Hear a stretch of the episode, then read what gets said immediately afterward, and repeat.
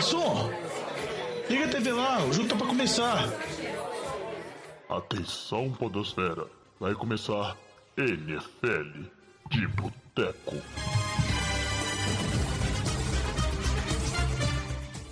Bem-vindos a mais um NFL de Boteco, seu podcast preferido sobre futebol americano. Eu sou o Thiago de Mello e hoje temos aqui no nosso boteco ele, Renato Borges, que depois que a gente ameaçou de fazer uma troca, parou de faltar do programa. E aí, Renatinho?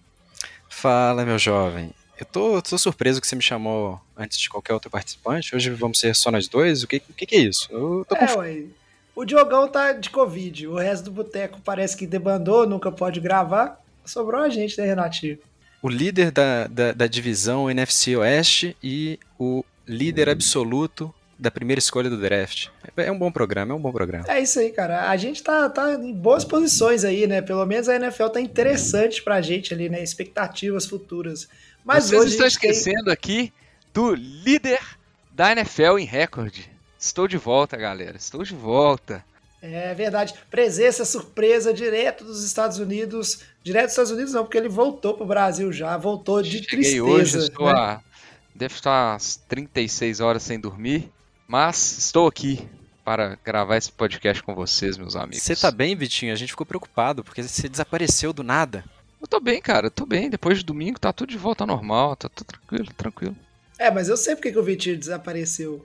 É porque ele viveu a experiência de torcedor do Eagles, né? Ficar revoltado, depredou patrimônio público nos Estados Unidos, foi preso e aí durante o processo de deportação, por isso que ele demorou para chegar, né, Vitinho? Ele não teve acesso a celular nem nada, então a gente ficou aí sem notícias. Mas que bom que você está aqui de volta, né? Não vai poder voltar nos Estados Unidos tão cedo, mas importante é, é que você aproveitou bastante a sua ida lá. Algo, algo por aí, Tigo, algo por aí. Mas beleza, né? A gente vai no programa de hoje falar sobre as duas divisões leste, divisões que estão dominando a NFL em suas respectivas conferências, né? Todas essas divisões com times vitoriosos nessa temporada até o momento. Mas antes a gente vai dar aquele giro de notícias, falar de vários assuntos. A NFL que está pegando fogo, a gente chega aqui, né, na reta final agora, né? É semana de Thanksgiving e semana de Thanksgiving quer dizer que a gente está chegando naquela época que quem está bem está bem, quem não ajeitou seu time não ajeita mais. Será? Vamos conversar disso nesse programa. Eu, Renatinho e Vitinho. Antes de da sequência, né? Vou pedir só o Vitinho, já que ele chegou aí, para ele falar como é que vocês, nossos ouvintes, podem fazer para mandar uma mensagem para o Boteco, zoando o Vitinho, né? Do feito dele de ir lá para Filadélfia só para ver o time perder a visibilidade. Não, se você quiser me zoar, vocês fiquem à vontade. Pode procurar a gente no arroba NFL de Boteco, nas redes sociais, no Instagram, Twitter ou Facebook, ou mandar um e-mail para o nfldeboteco.gmail.com, ou então me encher o saco no WhatsApp lá, igual vários já fazem parte do nosso grupão do NFL de Botecão, lá nosso grupo de WhatsApp. Se você quiser fazer parte, manda mensagem para a gente também é, nas nossas redes sociais, que a gente adiciona você no grupo, que é uma farra, o grupo está muito divertido, o pessoal extremamente ativo e eu tive que aguentar muita, muitas falas naquele grupo, viu? É isso aí, o grupo tá bem animado, sempre discussões boas, sempre assuntos interessantes ali. Galera, tá de parabéns. Então, se você quer fazer parte de uma comunidade, né, que gosta de futebol americano, gosta de discutir futebol americano, entra lá, tem link para o grupo nas redes sociais. Você será muito bem-vindo. Antes de seguir por o giro de notícias, só dar um recadinho, né? O Diogão não está presente com a gente porque ele está com Covid, parece que o Covid está aumentando no Brasil. Então se cuidem aí, né, de vocês e suas famílias. Vamos ficar de olho, porque ficar doente é, é ruim demais, né? Porque isso aí é o trem problemático. O Renatinho tá ali tossindo, diz ele que é só problema aí respiratório, mas vai que é Covid também. Ainda bem que a gente está gravando remoto, né? Mas então vamos lá fazer o nosso giro de notícias aqui antes de seguir para a pauta principal do assunto do, do programa de hoje. Breaking News. Eu tava aqui caçando a vírgula, não achava a vírgula do Breaking News de jeito nenhum, mas vamos falar de notícia então, né? E vamos aproveitar para abrir com a notícia mais importante. Se semana passada foi a notícia do Brasileirinho que foi para Filadélfia ver seu time perder a invencibilidade, a notícia agora é a volta do Brasileirinho arrependido. Arrependido, Vitinho, ou não? Aproveita que você está aqui, sentimos sua falta no programa passado, mas não podemos né, deixar de de falar desse assunto, né? Tão interessante. Porque eu falo, você foi lá e perdeu, cara, mas ainda assim, morro de inveja, porque até hoje eu não fui ver o 49ers jogar e eu gostaria muito. O Renatinho acho que já foi também, né, no jogo do Houston Texans. Foi só eu que tô de fora, vou ter que dar um jeito nisso aí. Ah, arrependido de forma alguma, né? A experiência, a experiência é fantástica, é muito divertido. A parte ruim da experiência, além da derrota, foi só o frio, porque tava um vento desgraçado lá na Filadélfia. Tava fazendo por volta dos 0 graus, 3, de 0 a 3 graus, mas o vento tava massacrando, os pés bem gelados, o pé frio, então foi por causa disso. É, mas, cara, a experiência é fantástica. Eu já tinha tido a oportunidade de assistir um jogo lá em Indianápolis, foi, só que foi uma, uma atmosfera bem diferente. Eu assisti o jogo que o Colts ganhou do Houston Texans no ano do Suck for Luck, foi a única vitória do Colts naquela temporada com Dan Orlovsky. Foi uma coisa maravilhosa. É, mas a atmosfera foi outra agora com o time de Filadélfia que até então estava invicto. Então a torcida estava bem agitada. É, cara, e assim, o evento de um jogo é, de NFL é muito. É, é fantástico comparado a, a, ao que a gente tem no Brasil, assim, de, de futebol mesmo. É, o pré-jogo, o ambiente em torno de estádio é muito divertido, são muitas atrações, muita coisa, é, é muita loja, assim, a cidade para em volta do jogo, é muito, muito bacana. É, agora, assim, dentro do estádio, a infraestrutura é, é absurda, é muito interessante. É, a única coisa que fica aquém assim da experiência que a gente tem no Brasil, na minha opinião, é torcida, sabe? Assim, a torcida brasileira de estádio de futebol ainda assim é muito superior em termos de, de festa, de barulho, de arrepio que você tem de, da galera gritando. E você vê que a torcida depende muito assim do animador do estádio, sabe? Assim, do telão ou do cara gritando quando é first down, quando é third down para de, da defesa, assim. A galera já, já tem o ritual de sempre, sabe? Assim, tem TD, tem a musiquinha do Eagles. É third down, todo mundo levanta, faz barulho. Fora isso, a, a torcida fica muito apática, assim. Eu acho que é um, que é um ponto uma observação assim, da experiência, né, assim, que, que a gente tem. É, Pra vocês terem ideia, quando teve o fumble depois daquele passe longo, é, o fumble acho que foi do Chris Watkins, né? Nem lembro de quem foi o fumble, é, que matou praticamente o jogo. Cara, o estádio morreu, assim. O estádio até então estava muito é, ativo, assim, mas depois daquele fumble, nossa, a torcida foi lá embaixo, o ano do estádio já teve gente indo embora, assim. Então, assim, a torcida realmente é um ponto é, embora a torcida de Filadélfia é muito barulhenta mesmo, mas a, a, torcida é um ponto que assim fica bem aquém do que a gente tem no Brasil num jogo de futebol, num jogo de Libertadores, por exemplo. É, é bem diferente, assim, mas o entorno como experiência, é, como evento de intervalo, de é, assim, foi bem legal. Uma coisa que eu achei muito interessante foi na semana do Salute Service lá de Filadélfia. Então, várias é, várias pessoas homenageadas das Forças Armadas dos Estados Unidos. Achei bem interessante como o público, assim, é o momento que teve mais, a galera ficou mais em pé, fora os TDs, é, que mais em pé aplaudindo, etc., foi é, aplaudindo as, esses, esses, homenageados lá das Forças Armadas. Achei bem interessante, assim, que é, assim, já todo mundo sabe que isso é muito forte na cultura norte-americana, né? Mas é, é um ponto que, que me chamou muita atenção também, achei bem interessante, que eu não tinha essa experiência. É bacana demais, Iti. Agora eu tenho uma curiosidade, né? Você falou da torcida brasileira e eu acho que é diferenciada. A gente vê isso em qualquer lugar, né? Esse eu nem sou muito acompanho, mas teve é, campeonato mundial de, de CSGO, né? De jogo, e aí foi no Brasil. E a torcida disse que foi uma loucura também, tanto que vai começar a ter todo ano campeonato disso aqui no Brasil. E eu espero que em breve a NFL venha para o Brasil também, né? Tem um joguinho aqui no Brasil, não custa nada. Vai ser uma experiência muito foda. Agora, uma é, coisa o... que eu sou curioso. Oi, nesse aspecto aí, só para comentar, o meu irmão ele, ele esteve no Rio de Janeiro nesse, nesse campeonato aí que você está comentando, e realmente ele falou que foi absurdo, que a torcida é muito surreal e a gente vê isso mesmo. A torcida brasileira, os gringos mesmo falando que a torcida, assim, nos jogos dos times brasileiros é, é uma coisa nunca que eles não estão acostumados a ver, assim, é realmente bem diferente. Agora, uma dúvida que eu tenho, cara, é que a gente vê hoje, se a gente fazer um paralelo com o futebol, o futebol o pessoal praticamente começou a regular replay nos telões, né? Quando a gente começou a ter telões de qualidade nos estádios para evitar polêmica e tudo mais. Mas na experiência de NFL, o replay é uma coisa dos esportes americanos em geral, né? Uma coisa muito presente. E esse jogo, né, que teve vários lances polêmicos, o mais polêmico de todos é, o face mask, né, não marcado no Dallas Goddard. Como é que foi isso? Tipo assim, rapidinho já estava passando o telão e a torcida querendo invadir o campo. Ter, como é que acontece essa pressão, né? Porque para mim a, a, gente vê na televisão, mas eu tenho experiência que isso em campo é um pouco quase que tempo real, sabe? Rapidinho a torcida já está trazendo pressão e as zebras to, tomando pressão, mas infelizmente, né? A regra não permitia voltar e marcar aquela falta.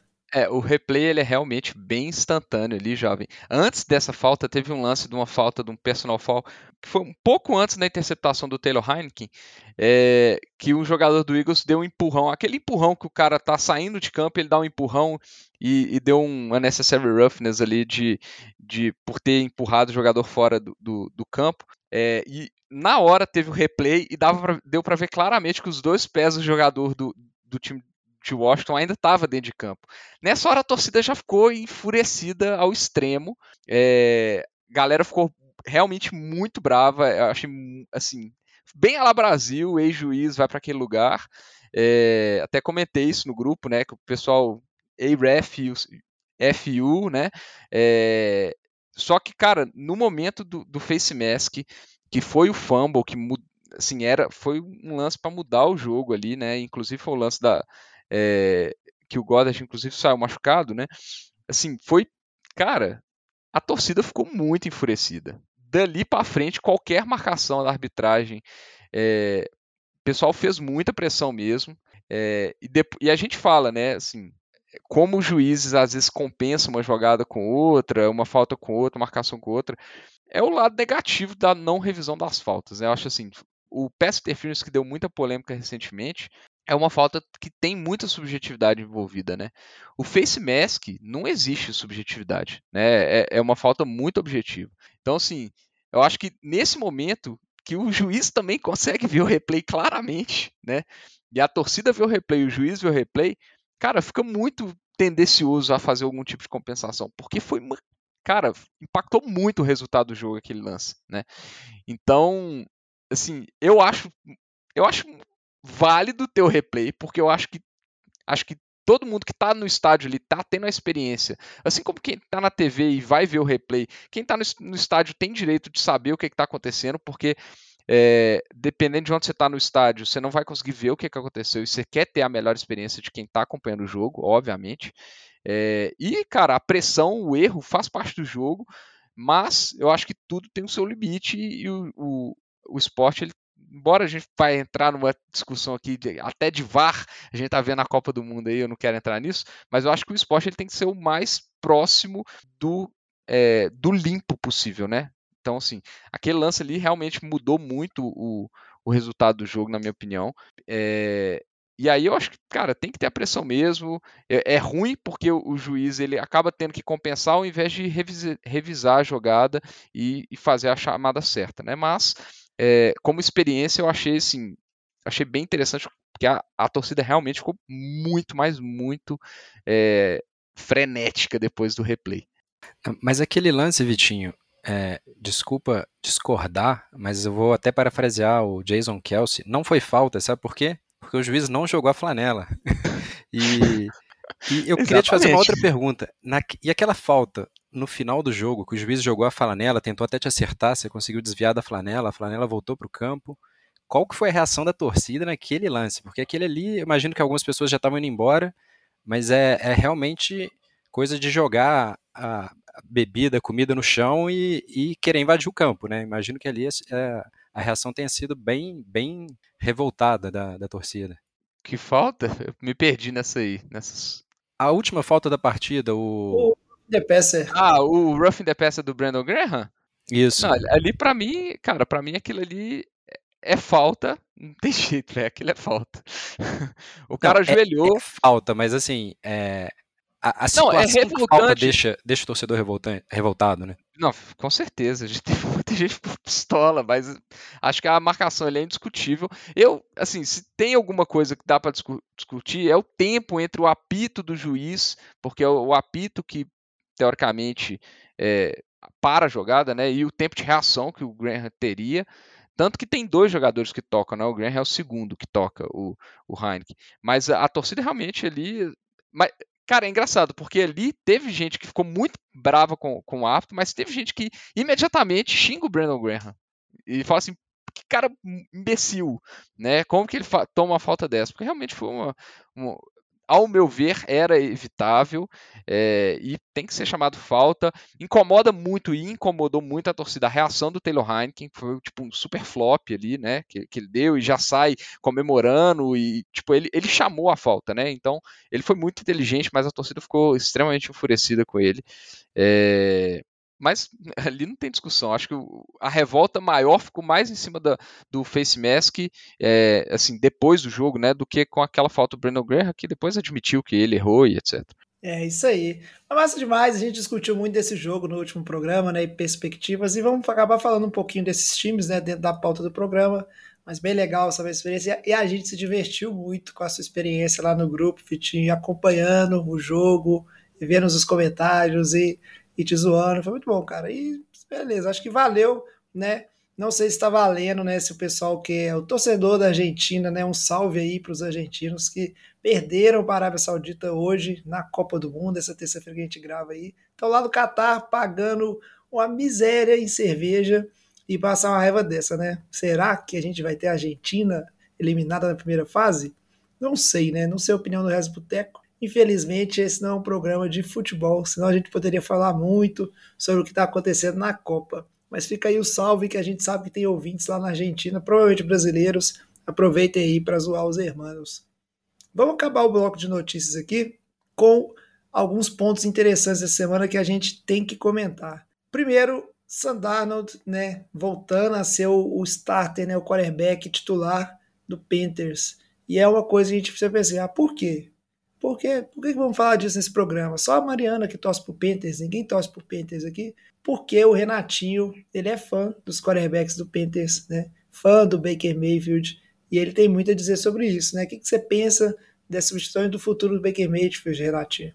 Olha, é, eu, eu acho que é, o Panthers tem que tentar alguma coisa diferente. É, o, a experiência do Baker Mayfield não deu certo, isso é, é óbvio pela, pela situação que, que o Panthers se encontra. Eu sou uma pessoa que acreditava que o Panthers era um time que, até pela, pelo fato da divisão ser muito fraca, ia conseguir é, cavar uma vaguinha ali de wild card como o último classificado para os playoffs. E a experiência não deu certo. E, e eles têm que avaliar todos os quarterbacks que eles têm no, no roster, entender se, é, se alguém pode guiar essa franquia no próximo ano, se eles vão ter que realmente draftar um quarterback. E, e a provocação do jovem é porque é, nos nossos grupos eu, eu tenho falado sempre que o Baker Mayfield ainda vai ser titular ano que vem em algum time. E eu acredito que vai ser, porque tem muitos times precisando. Não, não, seria, não seria uma má ideia. É um upgrade com relação ao Mills. Mills, infelizmente, está decepcionando. Não evoluiu igual, igual eu esperava, igual é, a comissão técnica de Houston esperava. E eu acho que ele vai ser titular ano que vem. Eu acho que ele tem qualidade para ser titular na liga ainda e tem muito time desesperado por quarterback. É, realmente tem, como o Tom Brady falou no começo da temporada, está sendo jogado um futebol de uma qualidade muito baixa e eu acho que ele vai ter uma oportunidade ainda como titular.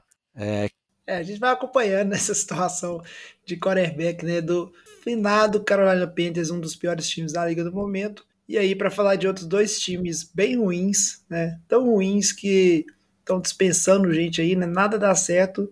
A gente tem que falar um pouquinho das dispensas, né, Vitinho? De dois running backs, né? Um do Rams e um do Broncos. Nomes conhecidos, né, da galera, nomes é, que vocês que fazem o podcast de Fantasy, o pessoal que joga Fantasy, né, tentou, draftou esse pessoal para ver se funcionava, mas agora estão aí cortados. E aí, será que eles têm algum destino? Você e o Renatinho, vocês acham que eles têm alguma oportunidade nessa temporada ainda? Porque as trocas acabaram, mas quando você é cortado, né, você tá ali, né, nos waivers e algum time pode arriscar nesses jogadores? É, o primeiro que a gente tem que falar é do Melvin Gordon, né? Foi cortado do, dos Broncos. É, cara, o Melvin Gordon ele tá numa situação que ele já é um running back extremamente veterano, só que ele tá com um problema de fumbles que, é, que foi o grande problema e motivador de, do corte dele. Ele sofreu mais um fumble na red zone essa, essa semana e é um problema constante. Ele tá com sofrendo N fumbles essa temporada. É, e ele já é um running back extremamente veterano, ele já está com seus 29 anos. É, e assim, eu, eu, acho, eu acho improvável que ele vá conseguir algum lugar com as atuações que ele está tendo é, em Denver. Lembrando que ele teve a oportunidade de ser o, o running back desse time com a lesão do Javonta, do Javonta Williams. E ele perdeu espaço para o Latavius Murray, que veio do, do practice squad do, do Saints. Então, assim, cara, ele, se ele não conseguiu isso, eu acho que vai ser difícil ele ter algum espaço é, em algum time essa temporada ainda com esse tanto de problema de fumble que ele está tendo. Está custando vitórias, né? É, e a gente está vendo como que essa temporada está esquisita, né? Tá complicada, jogos muito apertados entre times medíocres com atuações bem abaixo. Vai ser difícil alguém é, buscar o Melvin Gordon, na minha opinião. E o outro que para mim foi uma, uma, certa surpresa foi o, o Darrell Darrell Henderson, né, foi cortado do Rams. O Henderson estava três anos no, no Rams já. É, depois daquela novela do K-Makers, né, que o K-Makers queria ser trocado, etc. O Akers foi o principal running back do Rams essa semana. É, na sequência, o Karen Williams, que teve os, os, os snaps como segundo running back do time. E o Henderson simplesmente perdeu espaço, não produziu atrás dessa linha ofensiva horrenda que é essa, essa linha ofensiva do time do, dos Rams e acabou sendo cortado. Esse, esse eu acho que foi talvez uma, uma, surpresa maior do que a do Melvin Gordon. Acho que todo mundo esperava o Melvin Gordon. É, e o Rams que está, assim, talvez seja a maior decepção da, da temporada. O atual campeão está aí com o pique 6 do draft do ano que vem, que na verdade Horroroso. não é dele, é do Lions por causa da troca do Matthew Stafford. É, assim, tá uma enorme decepção. Perdeu pro Saints essa semana, que também tá, é uma grande decepção da temporada, mas consegue ser um pouco melhor do que o Rams. Eu acho que, assim, cara, o Rams está deprimente. Assim, e eu acho que sem o Cooper Cup, esse time não, não bate de frente com ninguém é, na NFL hoje. Talvez com Houston, né, Renato? Acho que com Houston bate de frente.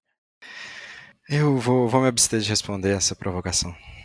É, o Rams tá horroroso e eu não acho ruim. Chama que vem, vai ser demitido depois da temporada. Mentira, não vai não. Nunca. Mas o time tá muito ruim. Mas beleza, né? A gente fecha o bloco de notícias e agora vamos falar então de quem tá bem. E aí, quem tá bem é quem joga no leste. Todos esses times aí com score positivo. Então vamos dedicar um tempinho, né, para falar dessa situação inusitada dessa temporada. Ô Fábio Júnior, traz aqui uma porçãozinha de batata frita e uma cerveja gelada pra nós.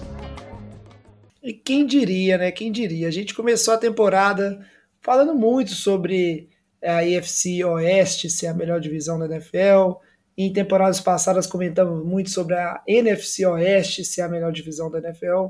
Mas assim, na prática, né, no frigir dos ovos, o que tem acontecido é que as divisões leste estão dominando e é uma situação inusitada, né, Renatinho? Todo mundo positivo, incluindo times que a gente julgava que iriam muito mal, né, no início da temporada. A gente achava que era a galera que tá alta no draft e tá aí, né, colhendo os louros e todo mundo com chance de playoffs, né? Todas essas divisões têm três times nos playoffs atualmente e o quarto time tá ali com chances ainda, né, de se classificar. É isso, meu jovem. É, e é uma situação realmente inusitada, né? Desde, desde que a NFL, há 20 anos atrás, é, tá operando no atual formato, né, com 32 times e com é, o, o, o, atual alinhamento das divisões, é, só teve uma divisão com todos os times com é, uma campanha positiva nesse, nesse estágio da temporada, né, nesse estágio tão avançado da temporada, que foi em 2014 a AFC Norte. Então, isso nos últimos 20 anos só tinha acontecido uma vez com uma divisão, e dessa vez a gente tem logo duas divisões, é, é realmente algo inédito. E, e, eu trago só uma curiosidade, uma curiosidade sobre a FC Norte de 2014, que apesar de, de ser uma divisão que estava tão forte nesse estágio da temporada e de ter levado três times para os playoffs, é, na, na, na, ocasião, o, o, Steelers do Big Ben, é, o Bengals de, de Andy Dalton e o, o Rams de, é, de Joe Flacco foram para os playoffs. Ravens. É, Ravens, desculpa. De Joe Flacco foram para os playoffs, mas nenhum deles chegou na final de conferência. E, e eu trago essa informação é, interessante porque eu já quero jogar uma maldição. Eu acho que isso vai acontecer de novo. Essas divisões vão levar três times para os playoffs, mas nenhum desses seis times vai chegar na, na final de conferência. É, isso gerou polêmica, né? Porque estão falando de Bills e Eagles no meio. Mas a gente não embolar os assuntos aqui, vamos falar um pouquinho da situação da AFC, então. Né, a AFC que a gente teve a reviravolta, né, que a gente comentou isso nos, nos, últimos programas com a queda do Buffalo Bills. Quem acompanha nosso Power Ranking viu que o, o Buffalo Bills caiu né, na, no ranking do Boteco e Miami está dominando essa divisão, mas todo mundo apertado, né, Vitinho? Miami 7-3, Bills 7-3. A grande surpresa aí da rodada, a gente pode comentar um pouco, é Patriots 6-4 na frente do Jets, né? Esses times se enfrentaram nessa rodada num jogo horroroso né, e com a sua polêmica após o jogo, que a gente vai comentar também, mas é uma divisão que está todo mundo positivo, mas não tem ninguém dominando, né? Todo mundo aí está na, na beirinha aí, competindo um com o outro. O que a gente pode esperar, né? A, a gente falou muito sobre Buffalo e Miami serem os verdadeiros times, mas a gente viu vitórias né, consistentes de Patriots e Jets, e o calendário aí não é dos mais complicados assim, né, para esses times. É difícil, mas tem chance. É, eu acho que você só errou o, o recorde do time de, de, Miami, porque na verdade Miami está 8-4, né? Porque joga contra Houston essa semana, então 8-3. E a gente sabe da maldição que o Renato criou aí. O Renato é o homem da maldição, é o bruxo do NFL de Boteco. É, que quem joga contra Houston chega de salto alto no jogo seguinte e perde, né? Então o Miami está 8-4. Né? É, eu acho assim, primeira coisa, eu acho que Miami e Buffalo, a dúvida que a gente tem em cima dos dois times são as defesas. Miami não estava com a defesa que estava produzindo muito, embora é uma defesa cheia de grandes nomes, é uma defesa que está um pouco aquém. É, gente, eu quero muito ver como que essa defesa vai chegar depois da bye dessa semana 10, com a chegada do com o Bradley Chubb, agora já, vamos falar assim, no time, integralmente. Eu acho que ele, quero ver se ele vai ter uma participação assim, porque para mim é uma defesa que está bem decepcionante. Está sendo vários tiroteios, o ataque já mostrou que é super dinâmico, com, os, com Tyreek Hill e o Waddle, os dois dentro do top 5 de jardas, o Tua temporada muito bem, etc e tal, mas a defesa se eles perderam três jogos essa temporada, é muito em cima da defesa, na minha opinião. E Buffalo, a mesma coisa. Buffalo está com série de jogadores lesionados na defesa, é, mas é um time que a gente sabe que tem extremo potencial altíssimo. Né? É, então, eu, eu coloco esses dois times como grandes times aí para essa realmente para essa AFC aí. Eu acho que os dois podem ir longe. Eu acho que Buffalo chega na, na final de conferência, tá, Renato? Ainda estou confiando nesse time de Buffalo.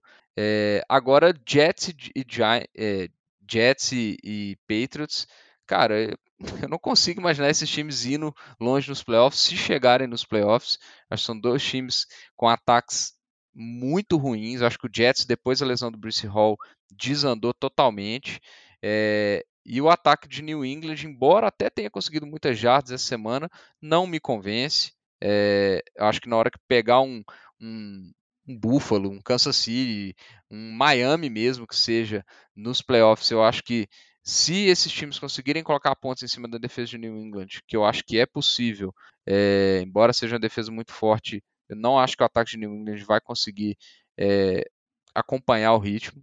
Então, assim, eu acho que são dois times que têm excelentes defesas, mas ataques bastante questionáveis. O Jets, então, não precisa nem falar. Né? Tanto que tem uma defesa extremamente dominante, muito boa, com pass rush muito bom, corners muito bons, a secundária que está dando trabalho, mas o ataque é nulo com o Zach Wilson e sem o Bruce Hall. Então eu, eu, acho que são situações bem diferentes dentro da mesma divisão, entre Miami e Buffalo estão em um patamar totalmente diferente de New England e Jets, na minha opinião.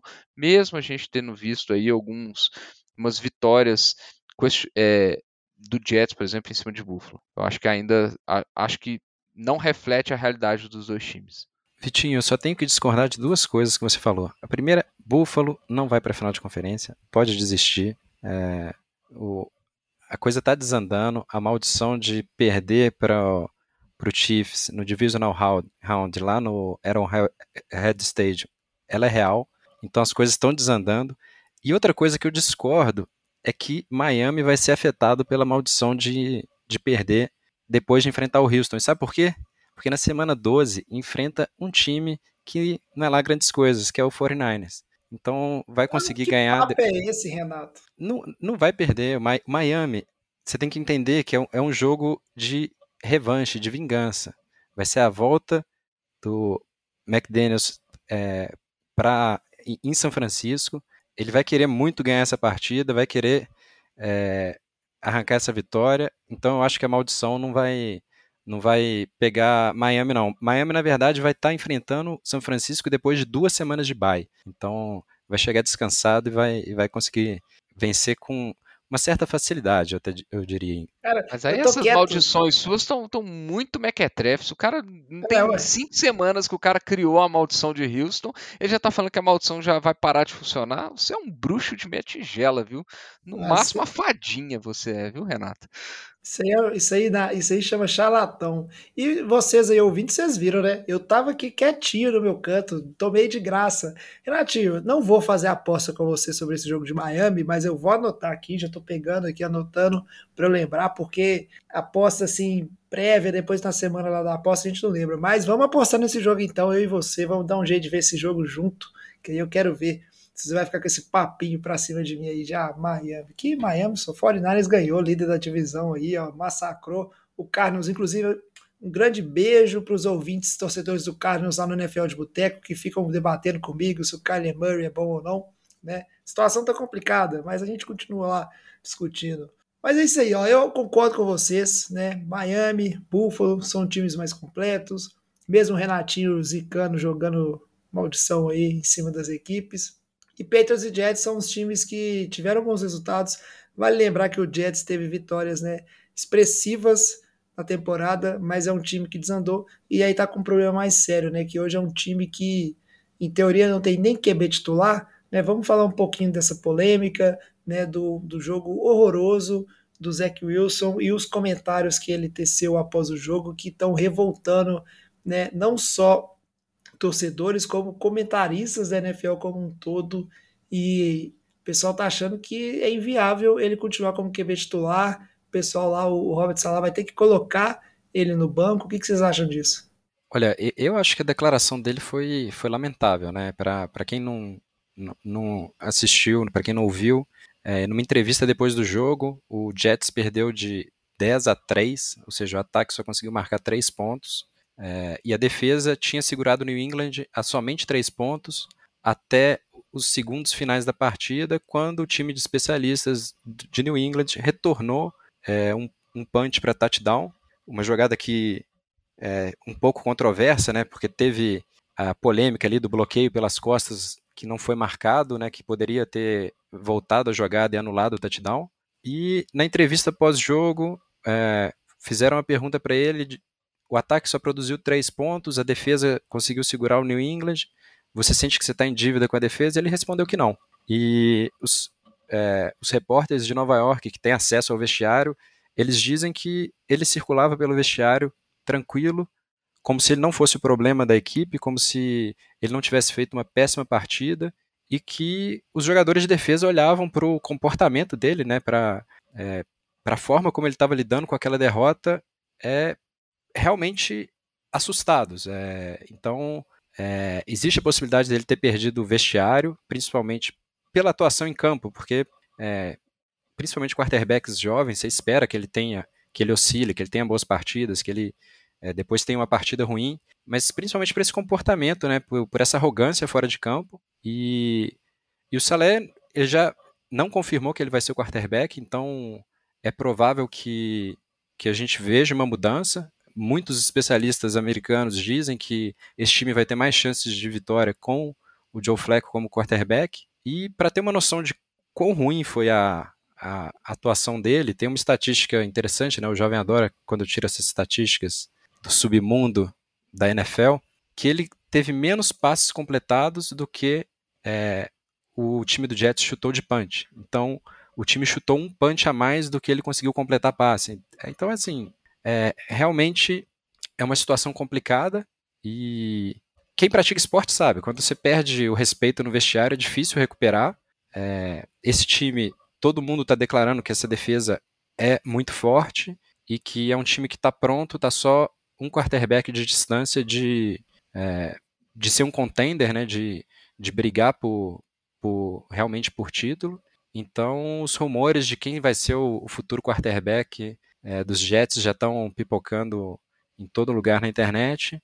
E eu acho que a situação fica insustentável realmente. É, e essa, essa questão de vestiário é um negócio que é interessante, né? A gente, a gente vê boa parte dos comentaristas né, da, das redes americanas, eles são ex-jogadores, né? Na verdade, a, a, a, maioria esmagadora deles são ex-jogadores. Inclusive o saudoso Dan Orlovsky aí, que o Vitinho gosta de sempre trazer aí, né, os comentários dele. E como ex-jogador, os caras entendem, né? E eles sentem essas declarações do Zach Wilson, não só de uma maneira, né? Interpretam só de uma maneira racional, ou a gente aqui do que a gente vê de é, reporte sobre o vestiário. Eles sentem o que eles sentiriam se o, o Zach Wilson, por exemplo, fosse o quarterback do time deles e falasse alguma coisa. E dá para você sentir a revolta né, nesses comentaristas sobre a fala do Zach Wilson e a maneira como ele tratou né, o desempenho dele e a pergunta se ele deixou a defesa na mão. O pessoal realmente está indignado no nível levar para o lado pessoal. Assim, eu senti que alguns comentaristas não conseguiam separar né, o lado pessoal do lado profissional ali na hora de tecer esses comentários. Muito deles, inclusive, encerrando a carreira do Zach Wilson, falando que ele é um lixo completo e ele não é um QB de NFL. É, assim, eu acho que uma coisa que me, me chamou muita atenção desse, dessa história, né, do Zach Wilson, foi como a entrevista dele, e que foi realmente simplesmente uma resposta não, né, foi uma resposta bem seca, é, destoa da resposta do Garrett Wilson, que é um, um calouro, receber o wide receiver calouro do, dos Jets, que ele falou, olha, tipo, ele, ele estava revoltado com a atuação do ataque, ele estava assim, possesso, é, assim, achou um absurdo o ataque jogar daquele jeito, ter uma atuação daquelas, enquanto o Zach Wilson, assim, estava normal, né? Assim, achei bizarro. E só uma coisa que eu tenho que discordar do Renato, né? Aquela, aquele retorno. Você sempre tem, discorda não, de mim, hein? Tem polêmica ali, né, Renato? Aquilo ali é falta em qualquer lugar, em qualquer jogo que não tenha o New England Patriots jogando, né? Porque, cara, o bloqueio pode não interferir na jogada, mas se, se uma falta não interferir na jogada, você diminui em 70% as faltas que existem na NFL, principalmente as de holding, né? Então, é bizarro não ter sido chamado o bloqueio legal nas costas naquele, naquele naquele lance. Eu acho que é porque ninguém queria ver aquele jogo terminar empatado 3 a 3 Acho que foi só esse o motivo de não terem dado a falta. Vitinho, eu vou ter que parafrasear de novo o Jason Kelsey. Não foi falta porque o juiz não jogou a flanela. Mas antes da gente passar para a próxima divisão, eu quero trazer mais uma estatística do, do Zach Wilson, que é, é uma comparação da, dos, dos 20 primeiros jogos da carreira dele com os 20 primeiros jogos da carreira do Jamarcus Russell. Jamarcus Russell quem acompanha a NFL um pouco mais tempo sabe que é um dos maiores busts de quarterback draftado no, na primeira rodada. E o Jamarcus Russell tem mais TDs do que o Zach Wilson, menos interceptações, o passer rating deles é praticamente igual e jardas por tentativa também praticamente igual. Ou seja, ele tem todas as estatísticas de um dos maiores busts da história da liga no, nas 20 primeiras partidas. E, e, realmente a situação a situação dessa entrevista ficou é, a, meu ver, insustentável. E uma outra entrevista que foi é, que teve uma pergunta respondida de forma monossilábica, né, com uma, com uma palavra só, é, aconteceu há seis rodadas atrás, quando perguntaram para o treinador do, do Washington Redskins qual era o problema do time, ele respondeu quarterback. O time estava é, 1 e 5 na ocasião, desde aquela resposta que gerou toda uma polêmica, a gente comentou aqui no Boteco. O Washington tem cinco vitórias seguidas, então é, é, outra divisão aí com quase todos os times invictos, né? O, o, o último time a entrar nesse, nesse hall dos times invictos foi exatamente o Washington, né? Que estava 5-5, venceu o Houston e, e agora está 6-5. Invictus e... não, né? É, com mais vitórias do que derrotas. É, mais vitórias do que derrotas, desculpa, meu jovem. E, e o Washington, desde aquele fatídico, desde aquela fatídica entrevista que, é, que o Ron Rivera respondeu que o problema do time era o quarterback, por isso que ele era que ele estava abaixo do, dos outros times da revisão, da, da divisão.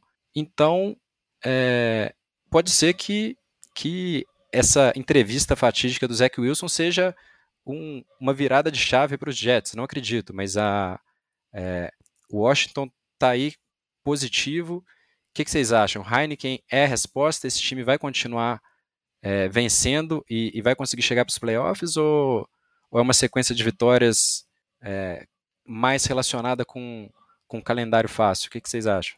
Cara, eu, sinceramente, a gente tem que. Eu aprendi com o tempo na NFL a me ater a certas realidades. E eu, o Heineken não é isso tudo, da mesma forma que o Washington também não é isso tudo, sabe? A gente, a gente vê que, principalmente em relação à NFC Leste, né, você tem uma sequência de calendário né, fácil, em geral, dos times. A gente comentou muito da vitória em cima do Philadelphia Eagles, eu acho que foi uma coisa muito fora da curva, sabe? Muito outlier do que, que era esperado e a forma como foi o jogo. E beleza, são cinco vitórias seguidas, mas eu não vejo isso como sustentável, da mesma forma que o Giants, que é outra equipe dentro dessa divisão, é um, é um time que teve várias vitórias que são jogos que foi um foi igual jogar uma moeda para cima, sabe? Poderia ter tanto perdido quanto saído vencedor no final, sabe? Teve lances fatídicos. É, todo mundo lembra, né, daquela quase perdeu pro, pro Jaguars, por exemplo. Então, são times que o score é vitorioso, né, 7-3, 6-5, né? Washington 6-5 e Giants 7-3, mas o, o que foi apresentado em campo, né, não, não respalda esse score vitorioso em todos os aspectos. Mas são equipes interessantes, né? O Washington tem uma defesa muito boa, agora está voltando, né? Voltou o Chase Young, então tende a melhorar. Então já não são pelo menos aquelas equipes horrorosas, tenebrosas, estilo Houston Texans, assim, com muito problema para resolver. Ah, gostou da cutucada aí, né, Renatinho? Você acha que ia ficar de graça? que tem muito problema para resolver e não dá nem para contar. São equipes que têm pontos fortes e estão no caminho certo. Agora é continuar resolvendo os problemas assim. Mas eu ainda acho que a gente tem que ser realista e entender que são equipes que não são contenders e não são estudos, sabe? Tipo, não, não, não condiz com a realidade das equipes o que está acontecendo. Acho que o ponto chave aí para a gente falar, principalmente do time de Washington, é que é um ataque extremamente limitado, seja com Carson Wentz, seja com é, Taylor Heineken. É, são, é um ataque que produz muitos poucos pontos. Se a gente pegar, é, foram 17 pontos contra o Colts, vitória. 17 pontos contra o Vikings, uma de derrota apertada. Com o Packers um pouco antes, 23. Bears, 12. O Eagles foram 20, 26 pontos. Contra o Texans foram 16 pontos. É um ataque que produz muito poucos pontos. Sabe um outro ataque que produz muito poucos pontos e está com um recorde horroroso? Denver Broncos. Então, assim, eu acho que é um mérito da defesa, está conseguindo marcar pontos está conseguindo colocar o time. Tem o mérito do Taylor Heineken? Óbvio que tem. É um ataque que está conseguindo estabelecer jogo terrestre, está tendo um plano de jogo muito bem desenhado, com, sabendo das limitações do, do time, que é um ponto que o, o Nathaniel Hackett não tem, né, mas o Ron Rivera está sabendo desenhar, mas é um ataque extremamente limitado, a gente vê isso na quantidade de pontos que o time marca. Então, assim, é, eu, eu acho que pode ser que consiga passar, é, passar e chegar nos playoffs? Eu acho que pode. Eu acho que talvez seja um time hoje até melhor do que o Giants, pensando pelo menos nas armas ofensivas que tem, porque o Giants, inclusive, é, depende do Barkley se você anula o Barkley, é muito difícil você ter um, um, um, ataque que funciona. É um time que não tem wide receivers, a gente vem falando isso desde o início da temporada. E o Wandell Robinson, que estava sendo talvez o melhor recebedor do time, rompeu o ligamento cruzado anterior, então está fora da temporada essa semana. É, Então eu vejo o Washington, por exemplo, passando o Giants, os dois, inclusive, têm dois confrontos na semana 12 e 14, se eu não me engano. São dois confrontos seguidos entre os dois aí, porque o Washington tá de bye na semana 13. É, é, eu acho bem plausível o Washington passar o Giants na, na, divisão e conseguir a vaga dos playoffs. Eu até, se eu fosse apostar um bold aqui, eu apostaria que o Giants fica fora dos playoffs e o, e o Commanders pega essa vaga. Mas eu acho que é um time com um ataque muito limitado para bater de frente com São Francisco, é, Dallas, é, Filadélfia não, porque Filadélfia vai pegar de 1, então vou pegar esses, esses times aí de nesse wild card round, é, eu acho que vai tomar um, uma sapecada, seja contra Vikings, seja contra Dallas, seja contra, contra São Francisco, eu acho que vai ser sacode. É, já que você falou de Dallas e Vikings, Vitinho... Dallas não pode, né, porque os dois vão ser wild, vai ser wild card, né, vai ser, provavelmente é, deve ser Tampa, né. É, mas assim, já que você falou de, de Dallas e, e, Vikings, uma coisa a gente tem que comentar rapidinho, né? O Vikings que estava aí, né? Muita gente falando talvez ia tentar roubar a seed 1 do Eagles, que venceu apertado essa semana, mas venceu. Dallas, depois de perder para Green Bay, que é uma das equipes horrorosas dessa temporada, massacrou Minnesota, né? Massacrou e foi um resultado contundente, né? É engraçado assim, né? Vai para os playoffs, mas é uma equipe que ainda está oscilando, está tentando se encontrar. Ou foi mais o Vikings que pegou uma equipe forte, saiu perdendo e nunca mais conseguiu se encontrar no jogo? Bom, eu vou falar que eu acho que o que está acontecendo é que essa defesa de Dallas é muito absurda. A galera tá deixando isso passar um pouquinho. É, o ataque terrestre está funcionando. Eu até hoje eu não entendo porque que o Zeke é o running back principal, porque o Pollard é um monstro, na minha opinião. É, e eu acho que assim, esse time de Dallas, cara, eu acho que vai dar muito trabalho. Eu tô muito ansioso para ver Dallas e Philadelphia lá em Dallas. Eu acho que Philadelphia vai perder esse jogo. Vai ser um jogaço. E. Ih, voltou o corneta do Eagles. Não, cara, é, é pra gente não criar expectativa, vocês não estão entendendo. Por que, que você acha que eu não saí super decepcionado lá do campo contra o Washington? Porque eu já tava com a expectativa lá embaixo, cara. Vocês não entendem como é que funciona a minha cabeça. Mas, Vitinho, Mas, é nessa é... partida tem chance de do Seed 1 tá quase garantido já. Então, nem sei se perder vai ser uma coisa muito. Também acho que não, mas eu acho que vai ser interessante para ver o, os dois times, porque eu acho que a defesa do, de, de Filadélfia não tá lá essas coisas. Pelo contrário, Darius Slay nas últimas duas partidas tá horroroso. E a defesa contra o jogo terrestre melhorou um pouco com as duas contratações do Lival Joseph e do, e do Sul. Acho que eles conseguiram parar um pouco, mas nem tanto. Até tanto que o, o Jonathan Taylor teve uma boa atuação, exceto no finalzinho do jogo, né, no último quarto. É, cara, eu acho que Dallas pode ser que Dallas amasse a defesa de Filadélfia correndo com a bola. E a defesa de Dallas é muito boa, muito boa. O pass rush de Dallas é absurdo.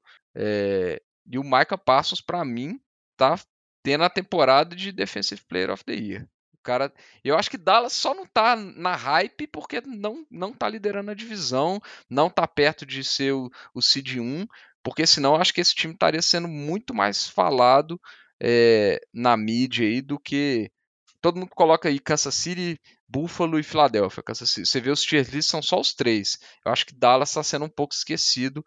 É, eu acho que é um time muito forte. É que na verdade todo mundo sabe que, que essa conferência vai ser Buccaneers contra 49ers, mesmo com, com essa divisão, com um monte de time que tá ganhando um monte de jogo. Todo mundo sabe que é tudo fogo de palha, Vitinho. Mas nada, ah, que é isso. A gente, vai ter que, a gente vai ter que aguardar para ver, né, Renato? Não vai ter jeito. Que é isso. É, mas assim, a verdade é que são divisões fortes. Não sei se é igual o Renatinho que vão três, a, a AFC Leste, Leste eu já estou um pouquinho na dúvida se vai três de fato, mas o que eu vejo muito é que a, a, a mudança na NFL está chegando, né? Antigos vencedores que a gente sempre comentava quando falava de Green Bay, Saints era uma franquia dessas, né? Pelo lado da AFC a gente tinha Steelers, tinham várias franquias que eram que eram super vencedoras, estão em período de transição, né? Estão pior, e aí tem equipes que já não estão tão ruins assumindo né, esse vácuo deixado aí. Vamos ver se isso, como é que isso vai andar nas próximas temporadas aí, né? Se teremos novos contenders ou não. É, e, e para fechar a divisão, né? Porque a gente falou de Washington que venceu de Houston, tá numa crescente, mas ninguém confia realmente no, no Heineken. A gente tá, falou do Giants que tem um, uma campanha muito positiva, mas agora vai pegar um calendário um pouco mais complicado e tem chance de ficar de fora. Acabou de perder para Detroit, a gente não sabe se foi a maldição de Houston ou se realmente é, o fôlego do Giants está acabando. A gente falou do Cowboys massacrando o Minnesota, Minnesota que é aquele time que assusta porque pode ganhar de qualquer time da NFL, mas ao mesmo tempo pode desaparecer e passar vergonha igual aconteceu. E o Eagles, Vitinho?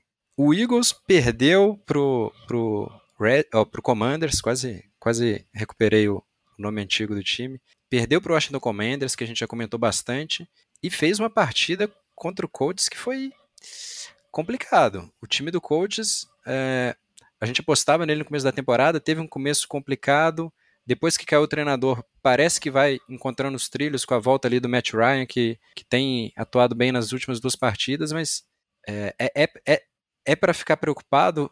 Acende o alerta vermelho quando, é, depois de uma atuação dessas contra, contra um time que talvez nem vá para os playoffs? Ah, eu acho que a preocupação que eu tenho no momento com, com relação à Filadélfia são as lesões. É, eu acho que a lesão do Jordan Davis está fazendo muita diferença. Eu quero ver mais um jogo aí é, para ver se o Su e o Inval Joseph vão conseguir ajudar a parar um pouco o jogo terrestre, que estava realmente sendo um ponto muito fraco dessa defesa e estava na minha, na minha visão vendendo um pouco a secundária. É, secundária estava tendo que, que ficar muito mais vulnerável contra é, preparando ali uma corrida. É, e agora a lesão do Dallas Goddard. Eu acho que a gente menospreza a importância do Dallas Goddard, principalmente nas terceiras descidas. É, vejo uma dificuldade. O time, assim, não sei também se tem, tem uma parcela do Siriano envolvida que aparentemente eles se recusam a correr com a bola. Eu vi o início desse jogo contra o Colts. Estavam assim. É, foram acho que 11 tentativas de passe para duas corridas do Miles Sanders. Eu não gosto disso. Philadelphia foi um dos times que mais correu com a bola na temporada passada e isso funcionou durante muito parte do tempo. E tá realmente tá tem alguns momentos dos jogos que, que abdica de correr com a bola. Foi assim contra o time de Washington, só começou a correr com a bola no segundo tempo. É, e esse jogo agora foi a mesma coisa. É, então, assim, acho que tem algumas coisas para consertar. Acho que foi um sinal de alerta essas duas partidas. É, mas eu acho que tem plenas condições de, de ainda ter esse seed 1. Acho que é o melhor time da, da conferência. Para mim, acho que talvez seja Eagles, Dallas e 49ers. O time do 49ers está realmente se encaixando agora com o retorno das peças que estavam machucadas e, e com o McCaffrey, querendo ou não, ele está sendo talvez subutilizado no time, mas eu acho que é interessante é, é um time com muitas peças, armas ofensivas e ele está fazendo muita diferença nas terceiras descidas. Então acho que são talvez os três times mais fortes da NFC nesse momento. É, mas, cara, tem que ver. Eu acho que Eagles tem, tem muito plantel ainda para garantir. E foi bom ver o time conseguindo virar esse jogo, no, no, mesmo que tenha sido contra o Colts, um time mais fraco, etc. Foi bom ver essa reação, esses 14 pontos no, no último quarto, é, essa campanha para vitória ali, com o TD corrido. É, acho que tem condições ainda. Tem alguns pontos negativos, igual comentei, algumas preocupações que eu tenho com o Hurts, que ele voltou a baixar a cabeça e correr para frente. Isso eu falei isso, comentei isso com vocês, mas confiança, né, cara? Tem que ter confiança. Agora que eu comprei a camisa desse cara, tem que confiar, né? É isso aí, é, é seu ídolo, Vitinho. Ele é, ele é seu ídolo. Mas é isso aí, falamos bastante de leste, vamos acompanhando, mas são times interessantes né, para essa reta final. Vale acompanhar todas as oito equipes, né, que vai ser bem legal. Agora vamos fazer uma pausa aqui e falar do jogo que a gente separou da NFL de Boteco da semana, que aconteceu no Oeste e sagrou aí né, o possível melhor time da NFL. NFL de Boteco Game of the Week. Kansas City Chief contra Los Angeles Chargers. O Chief que finalmente, depois de muita insistência de alguns membros do Boteco, assumiu o topo do nosso Power Ranking e com essa vitória em cima do Chargers consolidou né, esse topo. Equipe muito forte, o jogo que foi muito bom, foi muito disputado né, até o final.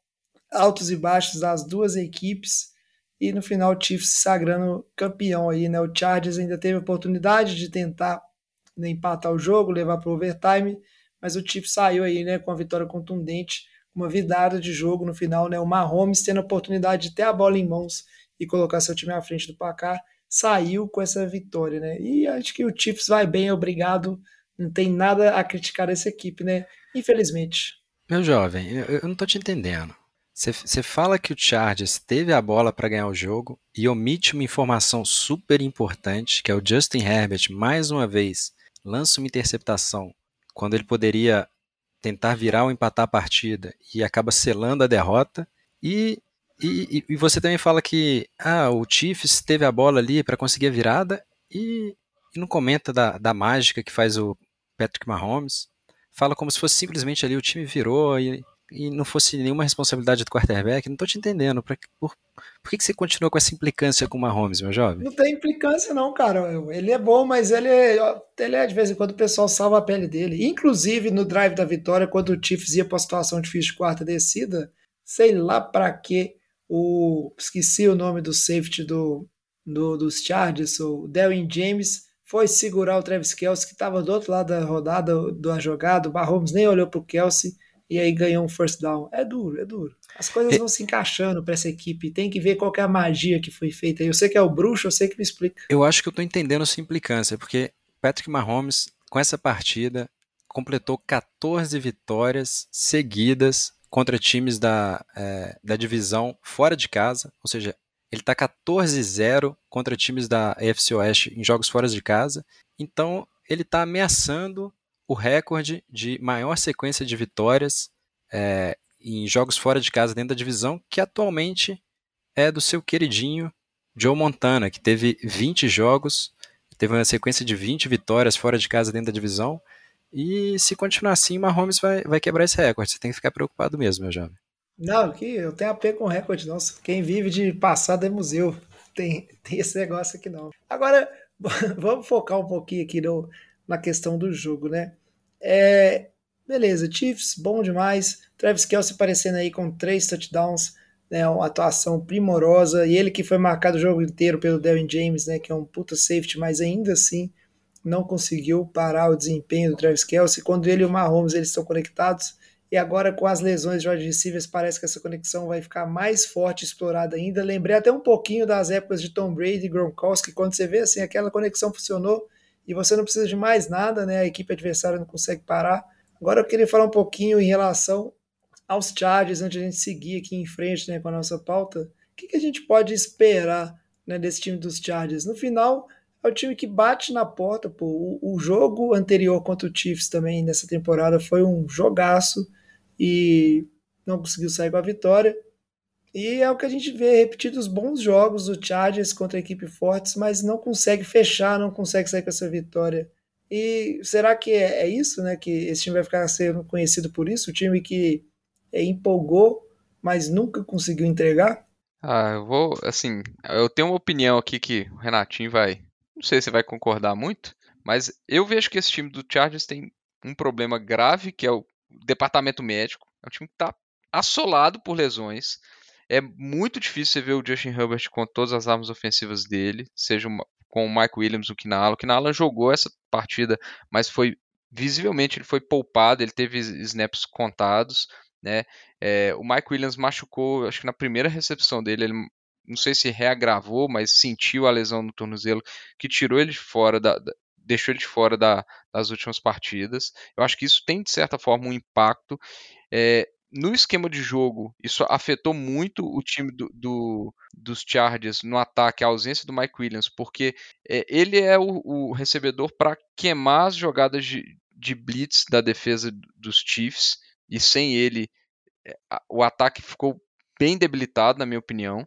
É, mesmo com a secundária fraca do, dos Chiefs. É, só que eu acho que o lado da defesa é o que mais pega, cara. A defesa, a DL tá inteira dizimada. Eles estão com, com faltas de peças em todas as posições, basicamente. É, eu acho que isso acaba pesando. Só que por outro lado, a gente tem outros times que estão com essas dificuldades também. O próprio Chiefs teve, teve lesões na secundária e ainda assim você tem um cara lá que põe o time nas não só na secundária, nas, a, nas armas ofensivas também. Tava sem o, o Juju, tava sem o Michael Hardman, tava, perdeu o Kadar Stone no jogo, só que você tem um camisa 15 lá que põe o time nas costas e consegue levar. Então acho que nesse aspecto você vê que existe uma diferença, existe um patamar diferente entre os QBs. É, eu acho que tem um cara que talvez seja o melhor QB na atualidade e você tem um outro que está num nível abaixo, na prateleira abaixo. Então acho que Chargers, para ser um time que vai disputar com grandes times, com grandes QBs, com grandes nomes, ele tem um problema que é de lesão e você tem um cara que ainda não está desenvolvido a nível Patrick Mahomes como seu QB. Eu acho que esses são esses dois pontos principais aí que diferenciam esses dois times, na minha opinião. É, e é um duelo que o Chargers não vai se livrar deles, né? O, o time tá. O Renatinho gosta de falar disso aí, né? O bom QB da divisão. E realmente isso, de certa forma, isso vai pautar né, as próximas temporadas do Chargers, onde o Chiefs vai ser sempre o, o time a se bater nessa divisão e as decisões vão ser tomadas em cima disso, né? Então isso com certeza vai ser um duelo aí que vai influenciar bastante na carreira do Justin Não, Herbert. Só para né? complementar, né? Assim, eu achei que o Chiefs ia ter uma regressão grande essa temporada pela ausência do Tyreek Hill.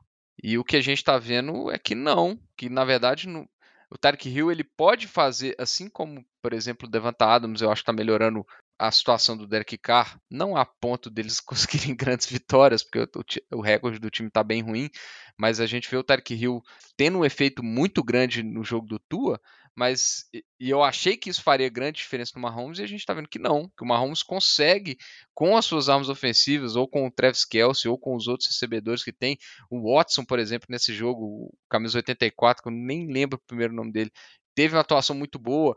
O Mahomes acertou um passe pro, pro camisa 88 que eu já me desculpe que são tão jogadores tão avulsos que a gente não conhece, que cara, é absurdo e esses jogadores correspondendo com passe na medida. Então, assim, isso, aí você vê a diferença entre o QB que faz os recebedores e o QB que depende dos recebedores bons para ser um grande nome. É isso aí. Mais alguma coisa para falar desse jogo ou vamos seguindo aqui com a pauta?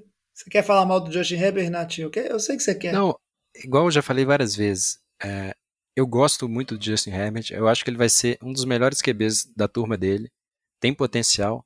Eu só acho que o pessoal fica muito emocionado quando quer comparar ele com com Mahomes. Eu acho que ele ainda não conquistou, ele ainda não conquistou nada na liga para ter o direito de ser mencionado na mesma frase que o Mahomes. Só isso. Só isso que eu queria deixar registrado no programa. Mas ele é bom mesmo. Ele só não é ele tão é bom, bom mas ele é bom. Mas vai ser bom ainda. Ele vai chegar lá, cara. Às vezes. Ele vai chegar lá, ele vai chegar lá. Às vezes aí quando ele chegar só... lá, aí eu vou aceitar a comparação. É. Às vezes precisa só as coisas encaixarem, igual a gente falou, o time saudável, uma temporada boa, e o cara quebra aquela barreira, aquela limitação ali, né? Que às vezes é, é, é só mental. E o passe que ele dá é bonito demais. Nossa senhora, até um trem de doido. Mas vamos aqui, né? Seguindo o programa, senão começa eu e o Renatinho ficar brigando nesse assunto, e não é o objetivo hoje. Ô galera, nós estamos fechando a cozinha, vocês vão querer mais alguma coisa? Para fechar o programa de hoje, né? Lembrando aqui rapidinho, é Thanksgiving, então a gente vai ter uma quinta-feira recheada de jogos. Já se prepara aí, né? Se você faz o home office, arruma uma telinha, uma televisãozinha, para você ver ao mesmo tempo aí os jogos de futebol americano, ver os jogos da Copa do Mundo também, certo? Já, já arruma aquele jeito ali de botar a telinha de streaming pequenininha ali no seu monitor de trabalho, que os jogos, inclusive, são jogos super interessantes, né? A gente vai ter Buffalo e Detroit. Ah, Buffalo vai amassar. Vamos ver, né? Detroit às vezes surpreende. É um jogo importante para Buffalo. A gente vai ter Giants e Dallas aí, é um jogo super interessante. E vamos ter Patriots e Vikings. Vamos ver como é que o Vikings volta da humilhação que sofreu essa semana aí, certo? Queria saber de o vocês. O jogo é no prime assim, time, né, jovem? É prime time ah, com Kirk Cousins. Aí eu sei que é o cara da, da, da superstição, das maldições, Renato, eu deixo você avaliar, né? Mas aí o que, que, que, a gente pode, além do Thanksgiving aí, né? O que mais a gente tem interessante que vocês acham aí nessa rodada? Bom, eu acho que um jogaço que a gente vai ter é Cincinnati e Tennessee. Eu acho que é um, um jogo, talvez, do retorno do Jamar Chase. É uma coisa que a gente tem que ficar de olho. Mas é um time de Cincinnati que está na crescente, está conseguindo marcar muitos pontos. Contra o, o time de Tennessee, que talvez seja um time subestimado pela defesa que tem, mas que é um ataque que, se não é o Derrick Henry, a gente ainda tem algumas dúvidas. Eu quero ver ainda se o Traylon Bucks vai despontar, se o Ryan Tannehill vai conseguir é, ter uma, uma, atuação assim que vai dar uma estabilidade para ele ali no ataque também.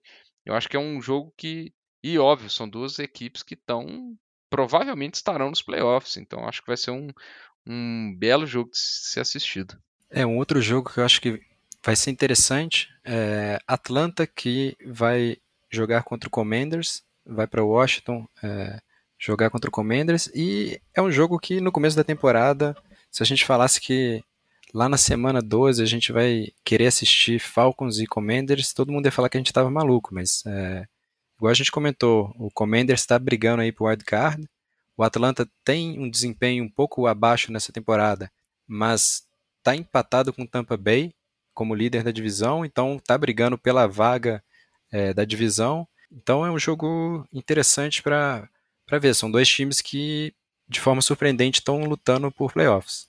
Eu só fa queria fazer um comentário de um outro jogo que talvez no início da temporada, talvez seria o grande jogo dessa semana, que é Rams e Kansas City. Quem imaginaria que Kansas City estaria com 14 pontos e meio como favorito no jogo contra o Rams na semana 12, né? É absurdo o tanto mostra o tanto que a temporada do Rams é decepcionante, ainda correndo o risco de jogar sem o Stephen. E um jogo que eu com certeza não quero ver é Houston visitando Miami. É, eu tenho certeza que, que vai ser muito triste. Pô, ah, com certeza. Denver e Carolina, quão emocionante Nossa. vai ser esse jogo? Ah, Denver, Denver e Carolina, é o, o, outra estatística obscura que o Renatinho apareceu aí, é a questão que os torcedores de Denver estão monitorando se o Russell Wilson ele vai conseguir fazer mais touchdowns do que ele tem banheiros na casa dele né, nessa temporada. E aí, por enquanto, os, o número de banheiros na casa do Russell Wilson, que se eu não me engano são 12 ou algo assim, sei lá, continua vencendo, né? Porque mais uma rodada né, que ele não lança um touchdown e as coisas parecem que não vão melhorar em Denver tão cedo. Então, talvez, né? essa piada aí vai perdurar até os finalmente. Eu acho que para o Russell Wilson ganhar essa batalha, ele vai ter que destruir alguns banheiros, viu? Porque ele só tem sete touchdowns e nada indica que, que ele vai deslanchar na temporada. É complicado demais. Mas a rodada de Thanksgiving, muito futebol americano. É, final da temporada, as coisas vão ficando interessantes, né? Tá emocionante, a gente vai acompanhando. Para fechar aqui, né? Só deixar o meu palpite do Survival. Eu que tô aqui né, apostando sozinho para ver onde é que eu chego. Não tô sozinho de tudo, porque ainda tem seis ouvintes vivos né, na nossa Liga do Survival, os seis com uma vida só, mas a galera vai sobrevivendo ali entre eles. E agora não tem segredo, né? O negócio é sempre que possível apostar contra Houston, né? Renatinho falou aí de Miami contra Houston. Miami vai jogar em casa. Então, só zebra da maior qualidade. Miami perder esse jogo. Vou continuar jogando seguro aí e apostar em Miami. Beleza? O programa vai ficando por aqui, então, né? Muito obrigado, Vitinho Renatinho. Ótimo programa hoje, obrigado aos ouvintes também. Antes de encerrar, só pedir o Vitinho para falar novamente como é que o pessoal segue o Boteco aí, para ver o nosso Power Ranking, saber quando sai episódio. Quais são os caminhos aí, Vitinho? Procura a gente nas redes sociais, no Twitter, no Instagram, no Facebook, no arroba NFL de Boteco, Boteco com U, obviamente, ou manda seu e-mail para nfldeboteco.gmail.com ou então procure a gente no grupo do WhatsApp, mande sua mensagem pra gente colocar lá, porque, nossa, o que vai ter de mensagem de Justin Herbert e Patrick Mahomes lá depois desse episódio sair vai ser é, brincadeira. Essa discussão rende, rende. E o Renatinho corre, viu? Os ouvintes mandam estatísticas lá que de repente o Renatinho mudou o argumento dele, tá? Mas aí, para você saber essa discussão, você tem que entrar lá no grupão de WhatsApp do NFL de Boteco. Vamos ficando por aqui então, muito obrigado. Traz a saideira, fecha a conta, passa a régua e até o programa que vem. Valeu. Falou.